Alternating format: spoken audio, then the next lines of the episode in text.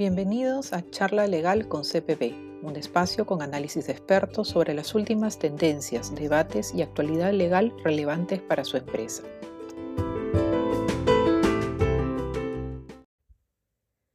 En el podcast de hoy, Daniela Ascue, del área de innovación y emprendimiento, nos dará unos consejos sobre el libro de reclamaciones virtual y el registro en el sistema de reportes de reclamaciones.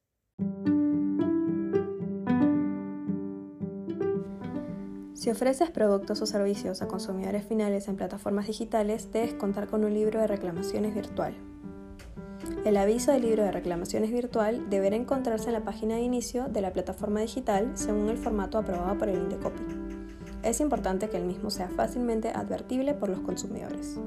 Por otro lado, la de reclamación en el que se registra la queja o reclamo debe contener toda la información exigida por el Indecopy. El plazo máximo para responder un reclamo es de 30 días calendario desde su presentación y deberá ser dirigida al correo electrónico o domicilio que el consumidor haya consignado. Cabe resaltar que el jueves pasado el Congreso aprobó el proyecto de ley que reduce el plazo para responder a un reclamo a 15 días calendario.